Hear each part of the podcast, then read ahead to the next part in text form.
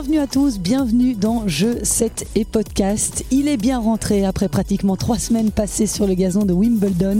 Philippe Dehaas nous fait l'honneur d'être de retour parmi nous pour ce troisième podcast consacré au deuxième tournoi du Grand Chelem de l'année. Salut Phil, ça me fait plaisir de te retrouver. Bonjour Christelle, moi aussi je suis très heureux. Je suis sûr que tu as plein de choses à nous raconter en plus. J'ai hâte de décortiquer cette euh, semaine, cette seconde semaine de tournoi en ta compagnie. Et à vous qui nous écoutez de plus en plus nombreux, merci d'être là. Soyez les bienvenus à notre écoute. Si vous le souhaitez, vous pouvez nous rejoindre sur les réseaux sociaux. On se fera toujours un plaisir de partager avec vous quelle belle communauté de fans de tennis nous sommes. Je vous souhaite un bon moment. C'est parti. Silence s'il vous plaît. Les joueurs sont prêts.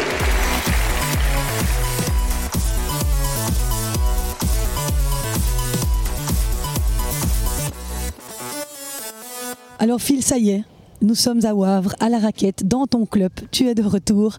Content d'être rentré après euh, ces quoi, 20 jours passés du côté de Londres? Oui, c'était long, trois, trois semaines. Trois semaines pour quatre matchs de tennis, donc, euh, mais ça, ça fait partie du jeu. Ouais. La première semaine s'est super bien passée puisque Krit s'est qualifié et on sait à quel point c'est difficile de se qualifier pour un grand chelem, surtout qu'elle a eu quand même des tours difficiles. Mais donc trois semaines, euh, trois semaines euh, riches aussi en, en, en enseignement. On va en parler. On a vu plein de nouveaux joueurs à Wimbledon. Oui, ça c'est clair. C'est un Wimbledon surprise. Hein. On, a, Ouais. on a pas mal de révélations. J'aurais vraiment voulu y être. Tu m'as tendu la main hein, pour que je te, je te rejoigne, mais euh, voilà, c'était malheureusement pas possible. Je pouvais pas être accrédité cette année. Ce sera pour l'année prochaine, j'en suis sûre. Je sais tes podcasts va devenir tellement incontournable qu'on ne pourra qu'accepter nos demandes. Sinon, a- avant de parler euh, purement tennis, il paraît que le site de Wimbledon a changé de visage euh, cette année, que pas mal d'aménagements ont été effectués. T'as senti ça? Oui, alors on- pour la petite histoire, c'est que le Wimbledon est le seul tournoi du Grand Chelem qui s'est assuré contre une pandémie éventuelle. Et donc évidemment, on a eu le Covid. Donc ils sont passés à la caisse grâce aux assurances. Ils ont réinvesti tout ça. Mais alors l'investissement se fait surtout au niveau de euh, finalement de l'organisation quand on arrive dans le tournoi. Donc c'est tout ce qui est lié au transport. Ils ont construit un, un nouveau bâtiment qui permet une accessibilité plus, plus facile, mais ils, sont, ils ont aussi rajouté des terrains durs intérieurs. C'est vraiment somptueux, vraiment un tout nouveau bâtiment. Ben, J'ai entendu qu'ils veulent à terme en fait déplacer les qualifs qui sont à Roehampton pour Mhm. le moment, euh, parce que ce sont des terrains qui appartiennent à une, à une banque. Je pense que la banque veut récupérer les terrains aussi à terme, et donc eux, ils aimeraient bien jouer les qualifs et le tournoi au même endroit. Il faut savoir qu'à Roehampton, c'est le centre fédéral de la LTA aussi, le centre national anglais. Et peut-être que, je ne sais pas, à terme, ils veulent peut-être tout, euh, Centralisé. tout centraliser au même endroit. Donc ils ont agrandi, ils ont mis des terrains en terre extérieure aussi qu'il n'y avait pas. Donc le, le complexe euh, s'agrandit. Mais à l'intérieur même du tournoi, non, là, il n'y a pas de changement. Ça reste Wimbledon. Avec les mêmes allées, les mêmes fleurs au même endroit, les mêmes poteaux euh, en bois, les mêmes systèmes de marquage euh, traditionnels qui se font à la main. Donc euh, Wimbledon ne change pas par rapport à ça. Pour parler du tournoi, eh ben, il a commencé un peu euh, cas un cas hein, à cause de cette météo capricieuse. Elle n'a pas été de tourpeau pour les organisateurs. Est-ce que tu as ressenti cette atmosphère un peu tendue en début de tournoi par rapport à la programmation qui était très controversée? La pluie euh, s'est invitée du lundi au mercredi et donc ça a obligé euh, l'organisation à revoir tout son programme. Et le moins qu'on puisse dire, c'est que les décisions prises ont été surprenantes. Comment expliquer que Novak Djokovic avait déjà rejoint le troisième tour, là où dix rencontres du premier tour n'avaient toujours pas connu leur issue euh, mercredi soir Mais il, faut se rendre compte d'un truc important, Christelle, c'est que tout le monde n'a pas la même valeur dans les tournois de tennis. Oui, ok, mais bon. Non, mais c'est la réalité. Donc, quand tu viens des qualifs, Mm. ben d'abord, tu es un joueur de qualif. Donc, ça veut dire que tu n'as pas les mêmes avantages. Alors, à Wimbledon, c'est spécifique parce qu'il ne se joue pas sur place. Donc, pour les, pour les joueurs qui ne se qualifient pas, ils vont pas à Wimbledon. Ils jouent à Roehampton. Mais ça, c'est pour des raisons. euh, il faut épargner et protéger les terrains sur. euh, sur gazon. Avant Mais après, tu arrives dans le tournoi, et que ce soit Wimbledon ou dans les autres compétitions, tu as les têtes de série. Et les têtes de série, elles sont protégées. À Wimbledon, c'est des vestiaires qui sont euh, aussi séparés. Alors, tu as les vestiaires pour, pour les, les last eight, comme on dit. Mhm. hein. donc, quand tu as gagné ou que tu as été jusqu'en en quart, ben, tu es privilégié. tu es privilégié quand tu es tête de série. Et quand tu n'es pas tête de série ou que tu n'as pas fait un quart, eh ben, tu es un autre joueur.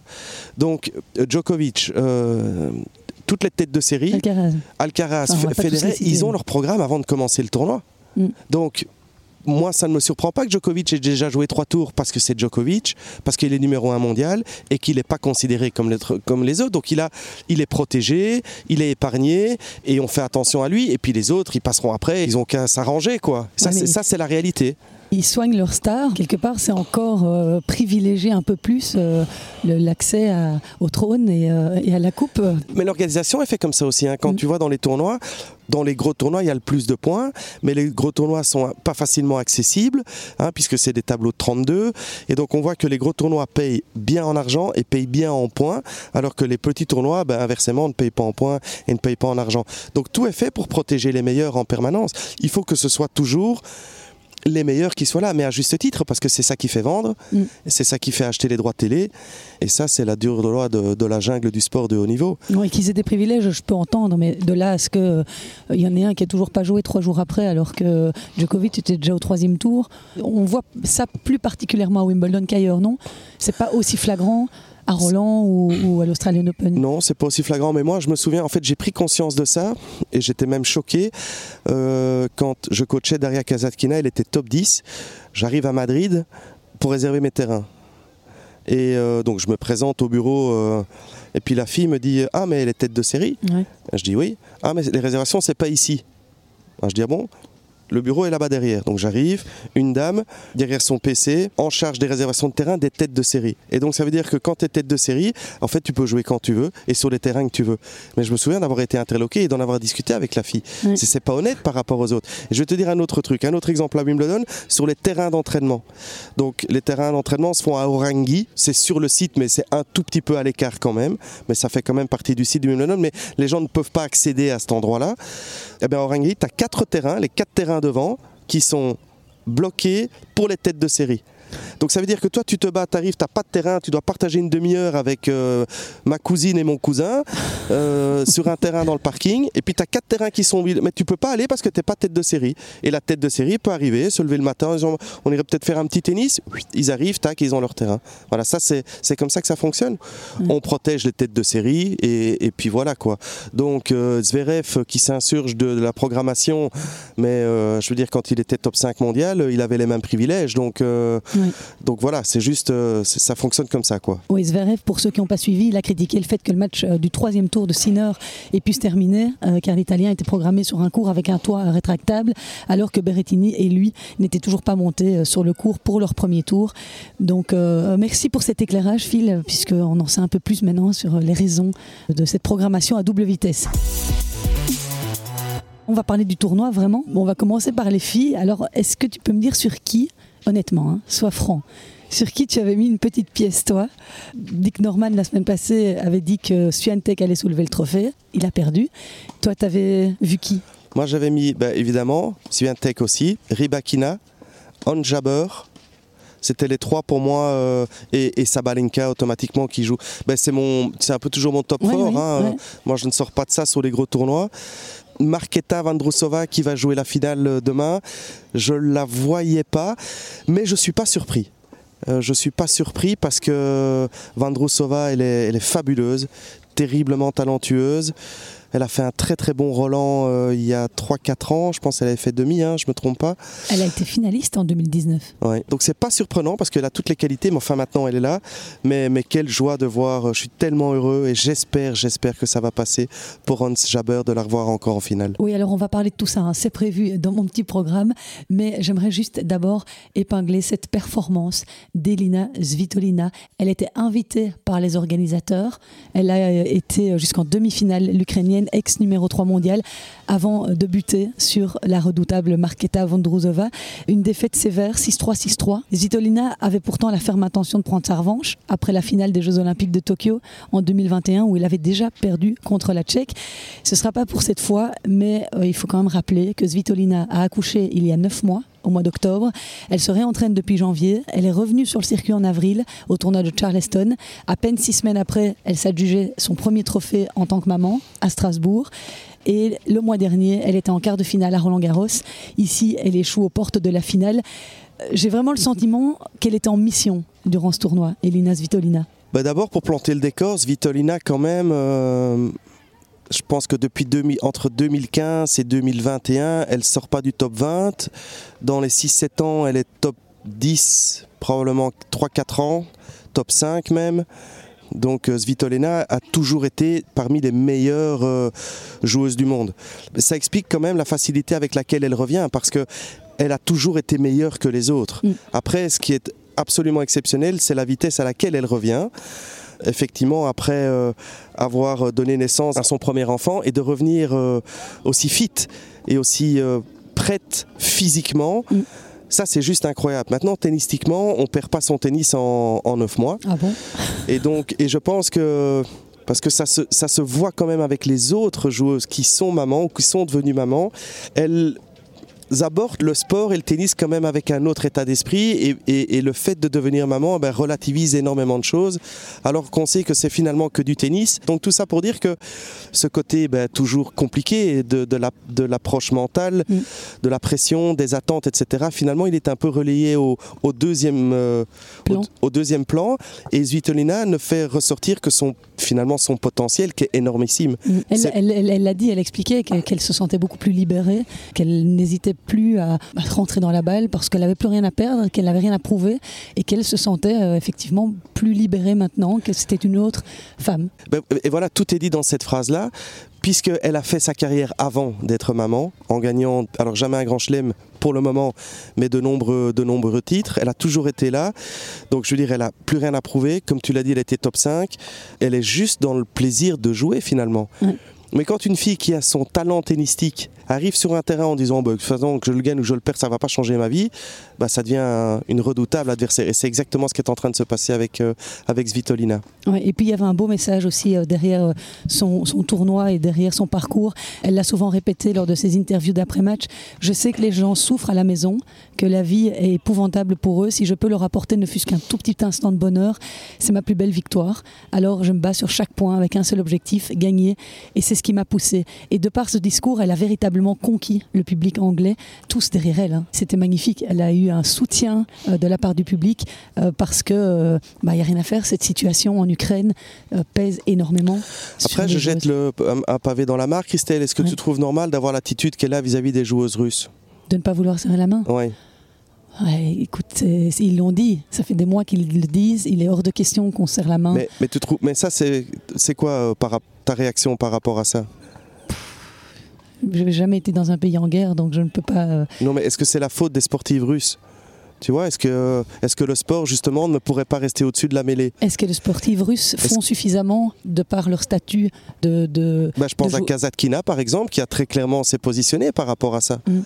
Et qu'elle refuse de lui serrer la main. Je sais pas, je trouve que. Est-ce que l'image ne serait pas magnifique d'avoir les deux filles justement qui s'entrelacent, qui se, qui se congratulent, qui se respectent? Est-ce que le message, il n'est pas politiquement intéressant aussi Mm. de voir ça?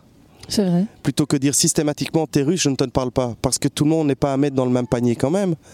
Ça, je trouve un Mm. tout petit peu dommage. Je pense que le sport a ça de particulier, c'est qu'il peut rester au-dessus de, de tout préjudice ou propagande sportive, euh, euh, raciale ou, ou- ou autre, de garder l'essence même des valeurs du sport aurait eu pour moi euh, un intérêt, un intérêt certain. Mais ce n'est que mon propre avis, évidemment. Je ne vis pas ce qu'elle vit. Je sais que c'est terriblement compliqué. On l'a vu avec Marina Zaleska. Ouais. Quand j'entends le témoignage de Marina euh, qui parle de ce qui se passe là-bas et de ce que ses parents, euh, ses parents vivent, c'est absolument terrible. Il faudrait demander à Marina son Oui. avis si euh, elle joue contre une joueuse russe. Est-ce qu'elle est prête à lui serrer la Oui. main? Je suis pas sûre que, que ce sera le cas. Mais c'est pas. dommage en tout cas que la politique s'invite euh, Voilà, c'était juste dans le sport, c'est petite sûr. parenthèse. On va quand même rappeler le parcours hein, de Svitolina durant ce Wimbledon. Elle a battu Venus Williams, ensuite Elise Mertens, qui lui a pris un set. Euh, C'était un match très étrange, 6-1, 1-6, 6-1. Euh, ensuite, Svitolina a battu coup sur coup deux anciennes vainqueurs en Grand Chelem, Sofia Kenin et Victoria Azarenka, au terme d'un match absolument splendide, remporté par l'Ukrainienne 7-5, 6-7, 6-2. Ce tie-break du deuxième set, Je sais pas si tu as eu l'occasion d'être sur le site. Alors j'étais sur le site, mais je le regardais, euh, je le regardais de loin. C'était fantastique. Ouais, hein. ouais, ouais. Je pense que depuis le- le- la finale de l'Open d'Australie euh, entre Sabalenka et Rybakina, on n'a pas vu euh, du plus beau tennis. C'était vraiment euh, magnifique. Et un match qui avait d'autant plus de saveur pour Svitolina parce qu'elle était menée 5-0 dans ses confrontations avec Victoria Azarenka.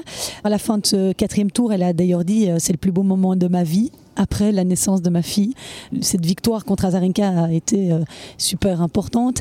Et c'est vrai qu'après cette performance face à Azarenka, on s'est tous dit waouh, il y a quelque chose qui se passe.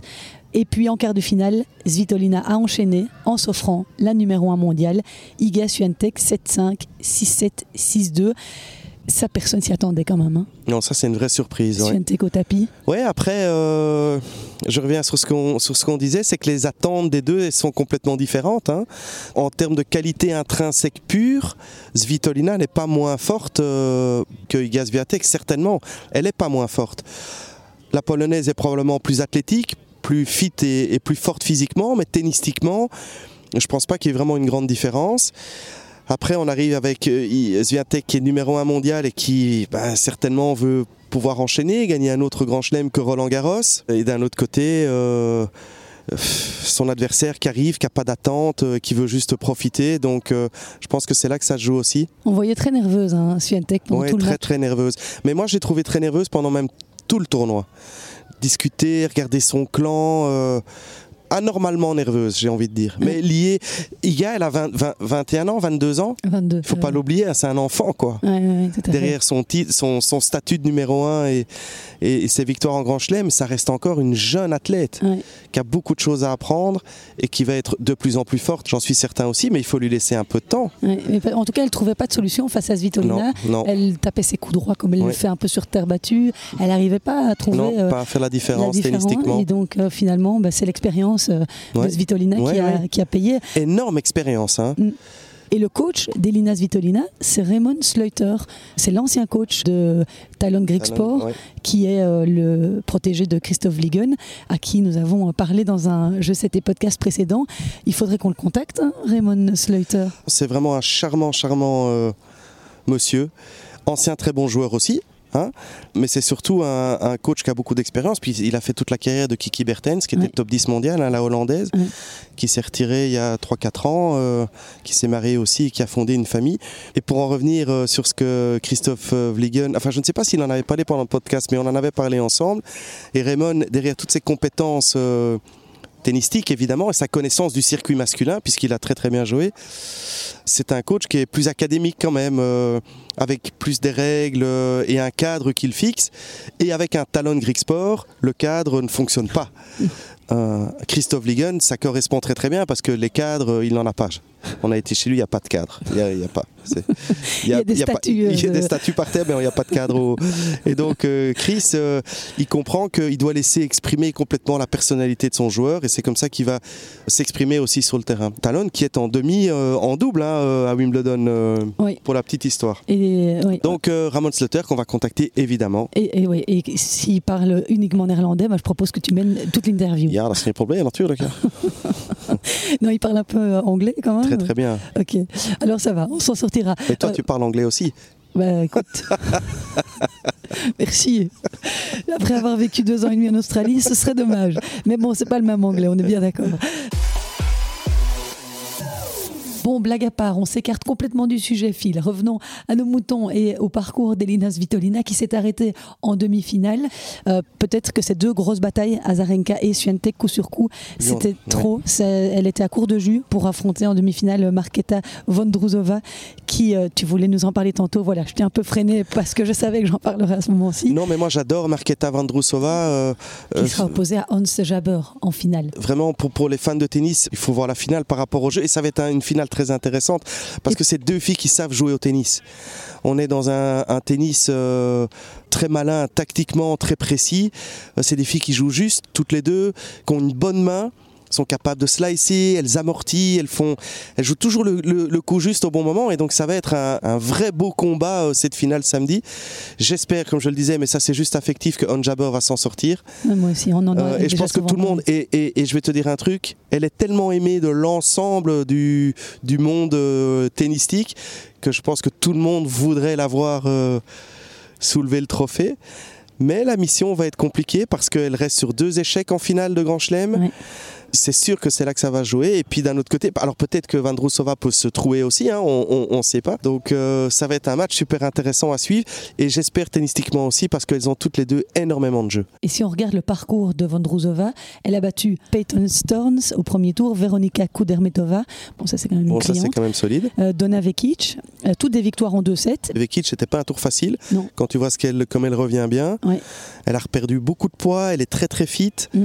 Et elle revient avec une victoire, euh, enfin une finale jouée à Berlin, perdue contre Kvitova. Oui. Donc c'était quand même, euh, c'était quand même une belle, euh, une belle performance. Elle a quand même gagné en 2-7, hein, Vondrousova. Oui.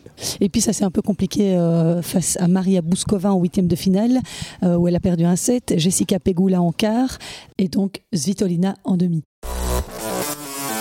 On parlait d'Ons Jabber euh, tout de suite, tu me devances euh, à chaque fois, euh, mais la Tunisienne, j'aimerais quand même juste m'attarder un tout petit peu sur son cas parce que elle a écarté de manière brillantissime Arina Sabalenka en demi-finale 6-7, 6-4, 6-3 et pourtant elle était mal embarquée hein. après avoir perdu le premier set personnellement je ne donnais pas cher de sa peau mais elle a réussi à trouver les armes pour contrer les missiles de son adversaire qui criait de plus en plus fort, euh, soit dit en passant. Euh, les missiles, c'est pratiquement pas exagéré. Sabalenka détient le record du service le plus rapide du tournoi. Tu sais à combien elle a servi? 203 km/h. Une femme, quand même. Elle est tellement forte. 194. Ah ok. 194, devrait-on dire, si on a des auditeurs Ouais. français. Mais donc, euh, que fallait-il faire pour euh, embêter Sabalenka? Comment Ons Jabber l'a si bien dompté tactiquement euh, tu Mais ça m'a fait penser un peu euh, aux confrontations entre Serena Williams et Justine Henin, un tout petit peu. À un moment donné, je regarde, j'ai pas vu tout le match, mais j'ai regardé une partie et j'ai fait le parallèle euh, avec toute l'intelligence de jeu de, de Justine, qui était capable de battre ben, Serena surpuissante, Vénus bien sûr. Euh, je pense à Sharapova, euh, des filles qui étaient vraiment beaucoup plus puissantes, mais toute l'intelligence, toute la science du jeu de Justine faisait la différence presque tout le temps. Et Hans, elle a ça. Elle a ça, donc elle, est, elle, elle sait qu'elle va pas euh, y aller en puissance, qu'elle peut pas passer par cette porte-là, et elle a dans son jeu tous les outils pour contrer cette, cette force et cette puissance. Et elle a aussi le physique pour le faire, parce qu'elle est très, Robuste. ouais, elle est très robuste, hein, très, très forte, et il faut, parce que la balle vient très très vite, donc il faut être capable de, de pouvoir contrer la vitesse de cette balle-là. Et elle peut, avec ses petits slices, elle arrive à contenir toute cette force et toute cette puissance, parce qu'elle a les qualités physiques pour le faire, et l'intelligence de jeu. Donc mais, mais elle n'y était pas arrivée par le passé. elle n'y était pas arrivée par le passé, mais, mais parce qu'elle a fait d'énormes, et je le dis à chaque fois, mais c'est important de le savoir, d'énormes progrès aussi euh, mentalement. Avant, elle se frustrait, avant, elle s'énervait, avant, elle, quand elle trouvait pas la solution sur le premier set, elle pouvait mettre le deuxième dans son sac et, et rentrer. Et là, maintenant, elle reste dans le combat. Tout le temps, tout le temps, tout le temps. Et quand on reste dans le combat, on arrive à faire tourner, euh, on arrive à faire tourner les choses. En Comme tout cas, euh, ton comparatif entre Serena et Justine est génial. Je trouve ça vraiment tellement juste. Parce qu'il y a moyen de les battre en fait, c'est ça le truc. Ouais. C'est que aujourd'hui, Hans, elle arrive sur le terrain et elle sait qu'elle peut la battre. Elle sait qu'elle peut. Et il y en a beaucoup quand, euh, parce que je le sais, parce que je le vois, quand le tableau sort et les, les filles savent qu'elle joue euh, Sabalenka, c'est un poids lourd Sabalenka. Mais je pense qu'il y a beaucoup de joueuses qui pourraient euh, avoir aussi les armes pour le faire. hein. Il faut juste accepter que ça va faire très très mal. Si je compare ça à un match de boxe, et c'est en fait finalement ce que j'ai dit à Kirit Qui a joué Ostapenko, parce qu'Ostapenko, elle a ce point commun avec Sabalenka, c'est que c'est probablement la fille qui frappe le plus fort sur le circuit. Peut-être même plus fort que Sabalenka à certains moments. Ostapenko n'a pas la constance de Sabalenka, c'est pour ça qu'elle n'est que 15 au monde. Mais quand elle la met dedans et qu'elle frappe à fond, c'est super dur à contenir. Et j'avais dit à Krit, j'ai dit si tu étais un- une boxeuse, tu vas passer beaucoup de temps dans les cordes, mais il faut juste que tu lèves les poings, quoi. Et que tu acceptes de prendre des coups. Et à un moment donné, quand la garde va baisser en face, va falloir que tu rentres. Mais sois patiente et accepte de prendre des coups. Elle n'a pas réussi à le faire parce que les coups étaient trop violents et qu'elle s'est fait assommer. Mais Hans, elle a cette capacité de lever les, les gants, d'encaisser, d'encaisser, d'encaisser, et puis à un moment donné, hop là, de mettre une petite, relever les gants, d'encaisser, d'encaisser, et hop là, et d'en remettre une petite, un petit jab, un petit crochet, tac, tac, tac. Si je compare à la boxe, c'est comme ça que je le vois. Et boum, elle fait tomber son adversaire. Ça prend 15 rounds, 3-7. Ouais. Ça fait très très mal physiquement, mais c'est quand même elle qui, euh, qui reste la, la dernière debout. Quoi. J'adore tes métaphores.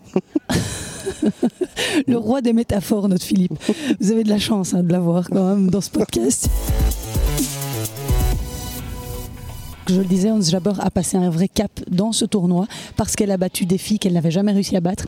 Petra Kvitova, qu'il avait battue sur gazon déjà à Wimbledon. Elle a battu Rybakina, qu'il avait battu en finale l'année passée. Et ensuite, euh, on en a parlé, elle s'est débarrassée de Sabalenka. Elle se retrouve pour sa deuxième finale consécutive à Wimbledon. Et donc peut-être que euh, ça va aussi être euh, un tournoi référence. Certainement. Nous, on met notre petite pièce sur Hans Jabber, surtout parce qu'elle pourrait marquer l'histoire également. Une victoire face à Marketa Vondrousova lui permettrait de devenir la première femme arabe, la première africaine à soulever le trophée. Ça, ce Déjà, serait- c'est une légende dans son pays et dans les pays d'Afrique. Vraiment, véritable légende. Mais si elle fait ça, elle sera une déesse vivante, quoi. Ça, c'est sûr. Et tout ça, je le mets toujours en perspective par rapport à son humilité, sa gentillesse, sa courtoisie. Elle passerait ici, elle s'arrêterait. Elle te ferait un petit câlin, elle te dirait tiens qu'est-ce que tu fais, parle-moi de toi, tac tac. Elle s'intéresse aux... Et c'est là où je trouve que derrière ce statut, elle est absolument phénoménale. Est-ce qu'elle n'a pas un lien avec la Belgique? Alors elle s'est entraînée ici, euh, chez Justine, 2-3 ans probablement, à l'académie. Svitolina y est passée aussi. Hein. C'est juste. Tukova, euh, Shekfetatse, Wickmayer. Il y a beaucoup de très très très bonnes joueuses qui sont passées euh, chez Justine. par l'Académie. Tu en parlais brièvement tout à l'heure, mais ton Big Four féminin que tu évoquais il y a quelques podcasts tient toujours la route, puisque Swiatek, Sabalenka, Rybakina, il manquait juste Kreshikova, mais était en quart de finale de Wimbledon. Et Kreshikova, bah, qui s'est blessée tout simplement au troisième tour. La Tchèque a dû abandonner face à la jeune Russe Mira Andreeva, 16 ans, l'une des révélations clairement de ce tournoi. Depuis qu'elle a remporté le tournoi de Dubaï en février, Kreshikova, c'est un peu compliqué. Ou alors elle voulait juste laisser la place à sa consoeur euh, Vondrousova, euh, puisque c'est euh, également une Tchèque. Ils ont quand même un vivier de Incroyable, bons hein. joueurs, c'est dingue. Mais c'est là que tu dois aller avec ton micro, c'est de balader en, euh, en Tchéquie. Parce, Ah bah que oui. parce que non, mais c'est incroyable. Comme tu dis, le, le vivier de.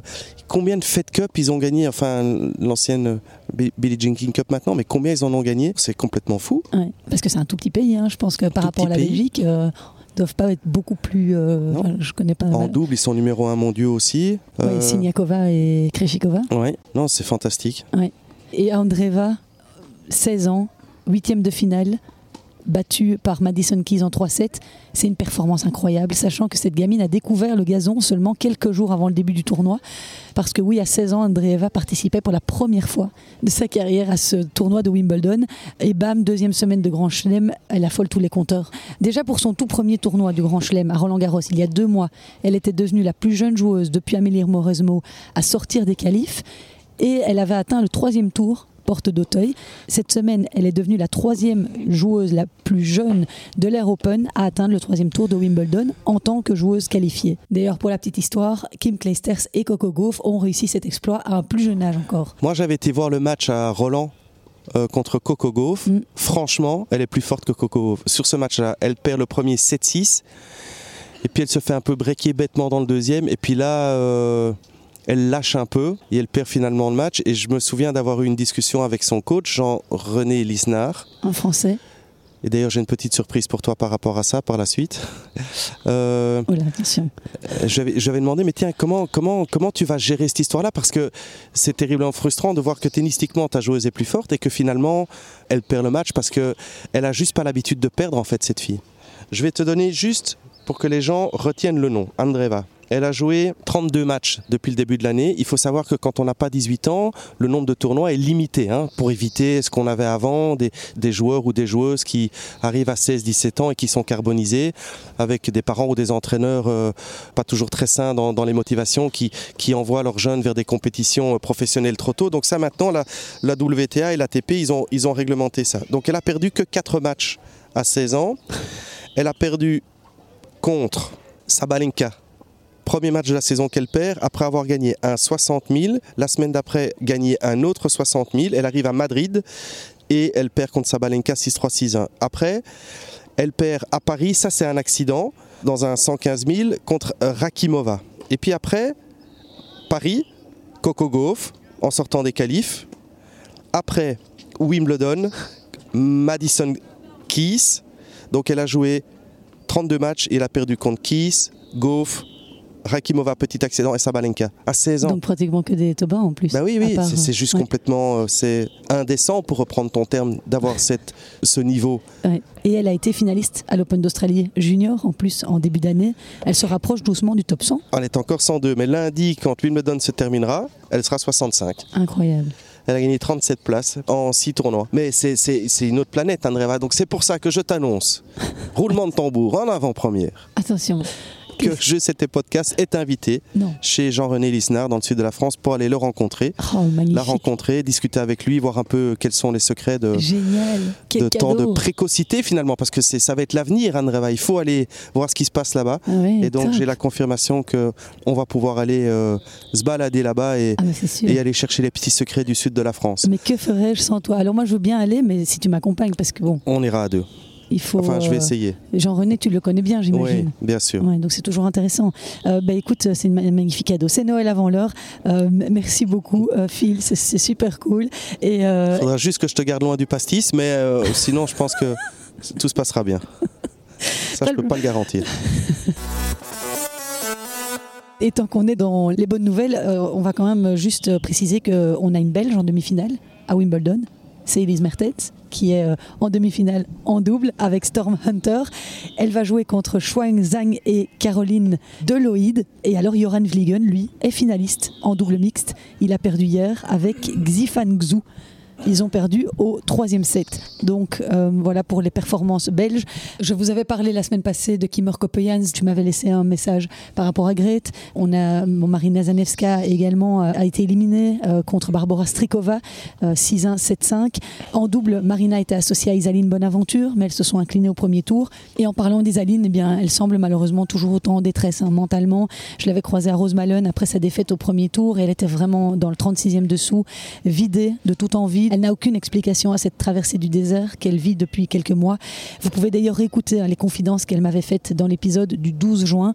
Et à Wimbledon, bah, ça s'est confirmé. Elle avait pourtant eu un tirage plus ou moins clément, même si on sait qu'aucun match en Grand Chelem n'est facile.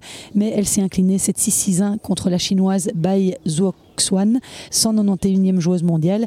Suite à cette défaite, elle a annoncé vouloir prendre un peu de distance avec le circuit et réfléchir à ce qu'elle voudrait faire, continuer ou non sa carrière. Elle l'a dit. C'est difficile de la voir dans une telle détresse psychologique. Tu l'as croisée, toi, à Wimbledon? Oui, oui, bien sûr. Croisé, on a discuté euh, avec euh, Hugo, son entraîneur aussi, qui était vraiment désemparé face au temps de tristesse et de, détresse.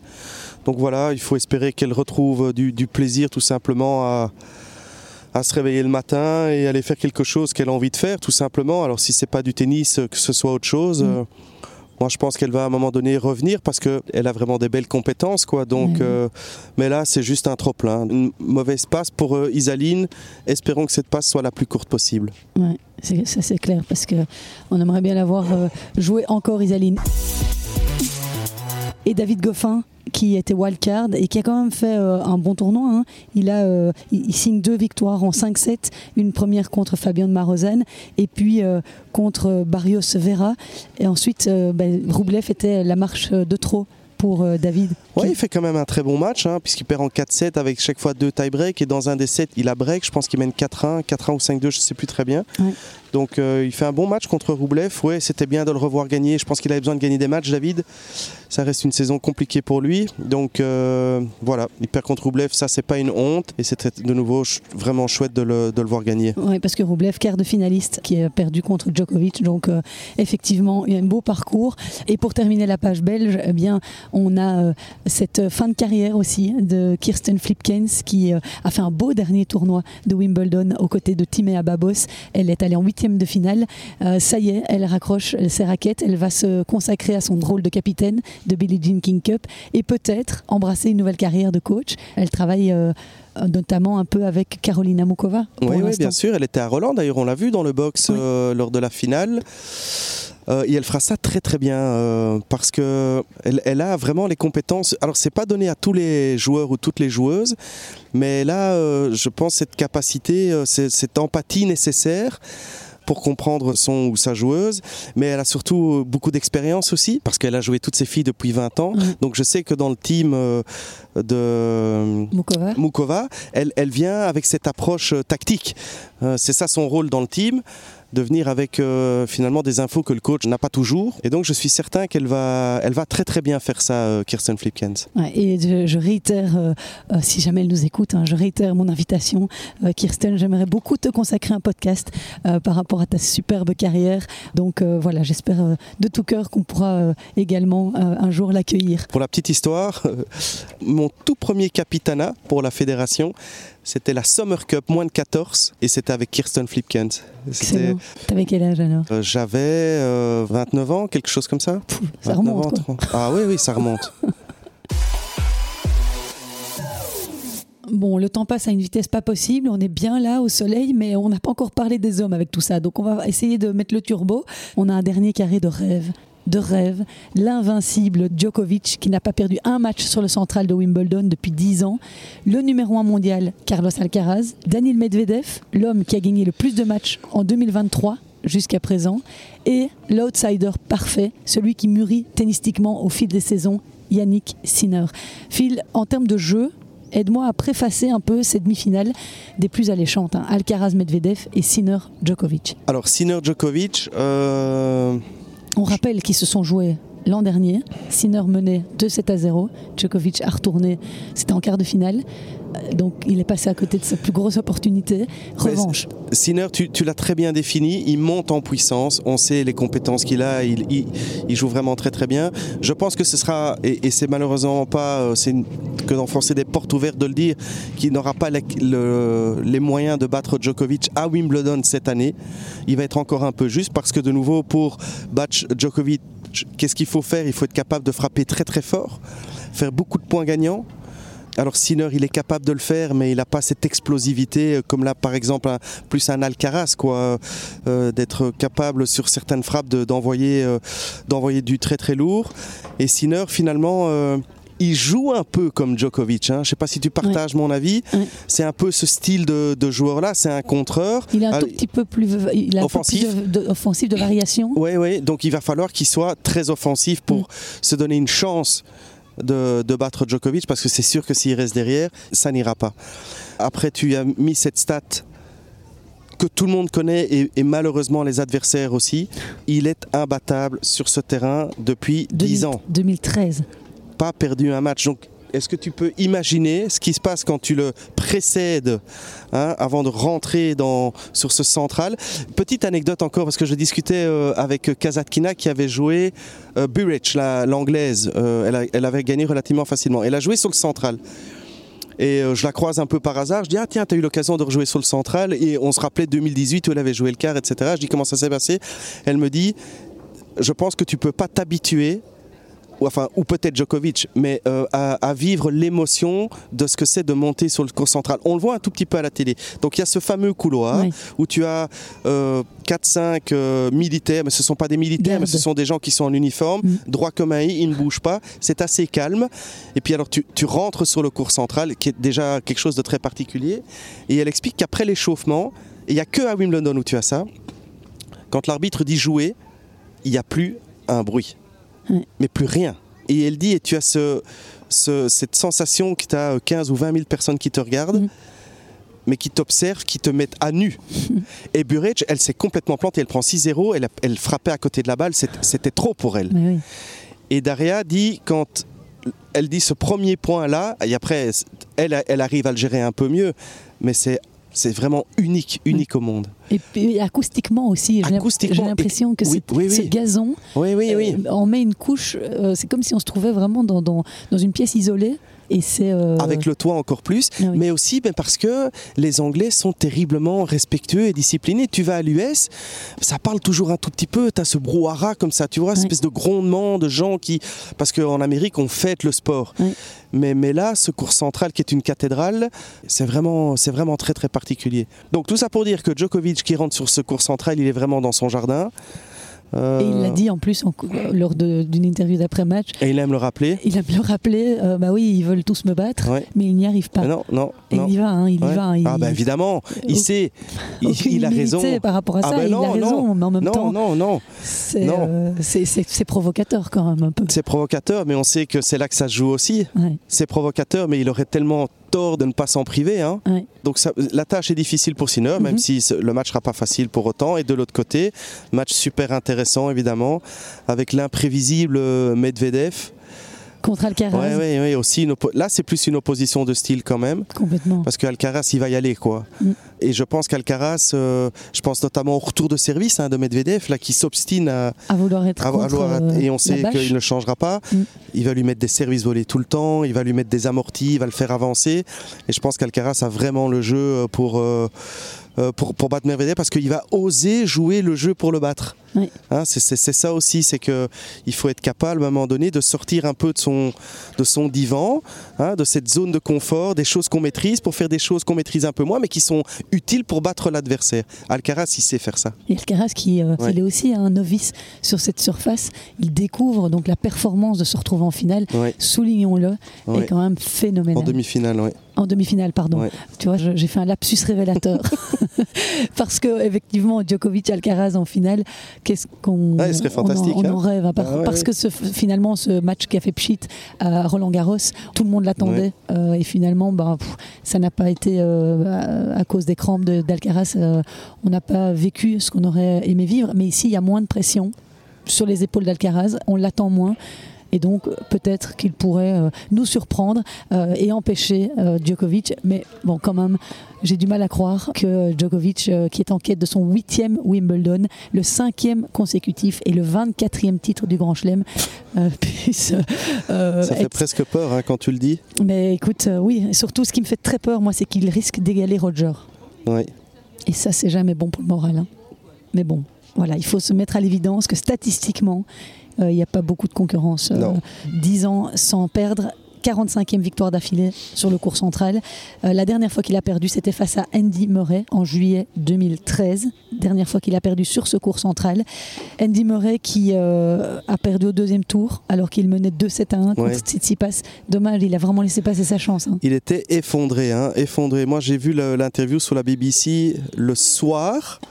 Il était effondré. Euh, Il parlait de tous les efforts consentis parce que Wimbledon, c'est son tournoi. Euh, il s'en remettait pas d'avoir perdu au deuxième tour. Alors même si c'est contre un adversaire quand même qui est, euh, euh, je veux dire, euh, plutôt bon. Vraiment complètement effondré. Il a eu des occasions et malheureusement pour lui, le match a été interrompu à 2-7 à 1. Euh, S'il n'y a pas l'interruption, je pense qu'il peut le faire, quoi.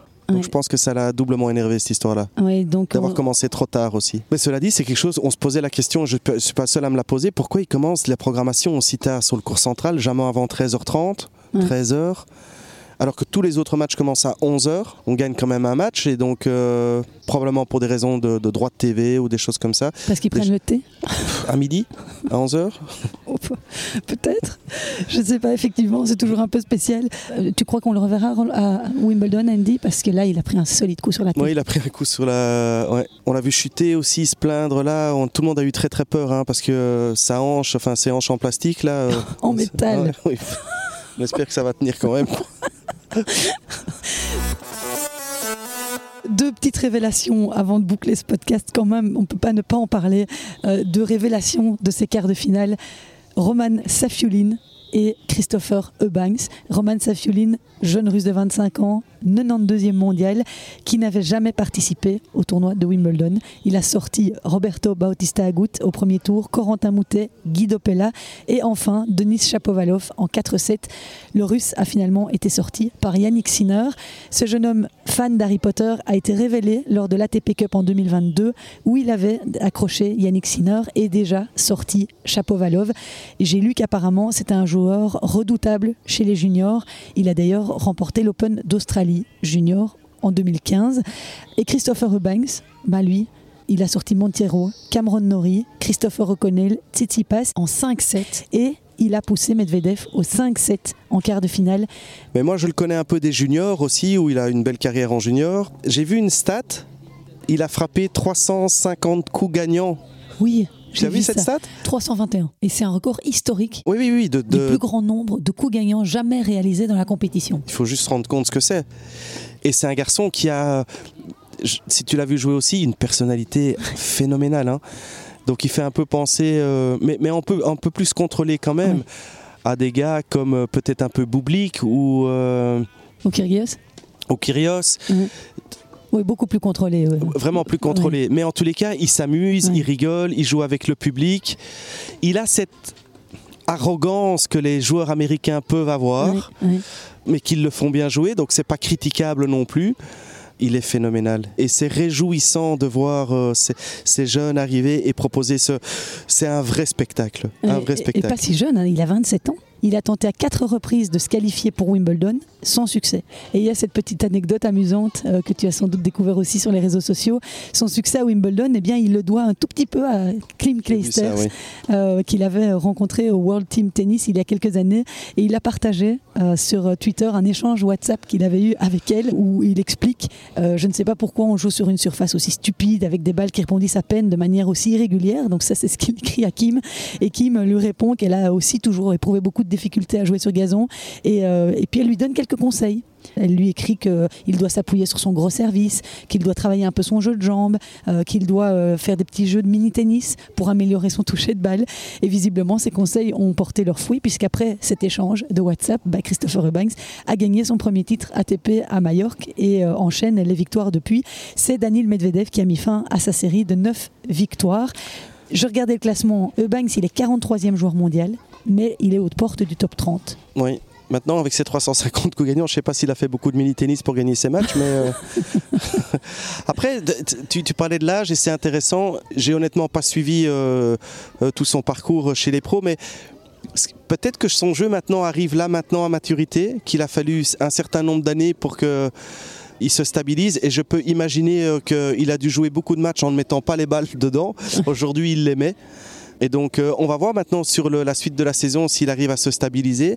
Mais peut-être qu'effectivement, ça a dû prendre un certain nombre de temps pour, euh, pour mettre tout en place. Comme souvent avec, les tennis, Ouais. euh, avec le tennis universitaire. Ouais, Ils sont ouais, nombreux à émerger comme ça, car Cameron Norrie bien a sûr. émergé Plus tard. hein. plus tard, Mais donc, ça prouve que ça marche quand même. hein, de... de prendre son temps. Oui, c'est ça. Et puis, et puis, ça reste une. Parce que je sais qu'il y a beaucoup de Belges qui le font, que ça reste pour moi une très très bonne formule d'associer le tennis avec ses études universitaires. Parce que quand on joue en première division aux États-Unis, on a un très très bon niveau, on s'entraîne beaucoup, presque comme un athlète professionnel. En gardant quand même un, pied à l'étrier au niveau des études et ça laisse euh, une petite porte de sortie si on ne réussit pas comme professionnel. C'est vraiment, vraiment bien de voir ces athlètes réussir et, fi- et finalement, vaut mieux sortir à 25 avec, avec cette sécurité que so- essayer de se casser les dents euh, en sacrifiant ses études, en partant trop tôt de l'école et en se cassant les dents et en essayant de, finalement d'aller chercher un projet qui ne pourra jamais se réaliser et de, et de finir malheureux. Quoi. Mais voilà, c'est l'heure de, de te laisser partir en vacances, Phil, Oui, puisqu'il paraît que tu t'en vas. oui, quelques jours à Cassis. Ah, trop bien. ah bah voilà, Je le serai pas très loin de Jean-René. Tu vas Ah pouvoir... bah, donne-moi ton matériel, je vais aller, moi je vais m'en occuper. Ok, ok. Moi, moi je vais. Je n'ai pas tes compétences, partir. Christelle, je serais incapable. Oh, Sans Dieu. toi, je ne suis rien. Eh ben, je te retourne le compliment.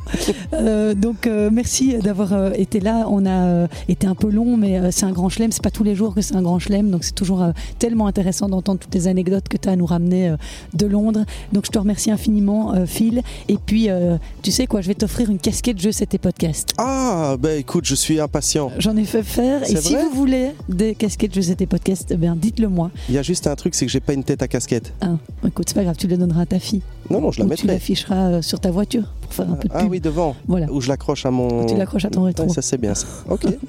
Ça peut toujours être utile une casquette. On sait jamais. Euh, merci à toi et puis on se Merci, retrouve, Christelle. je sais pas quand, vite, on ouais. verra, mais avec plein d'invités, Ouais. plein de surprises. Prends soin de toi et passe d'excellentes vacances. Merci Christelle, à très vite. Ciao.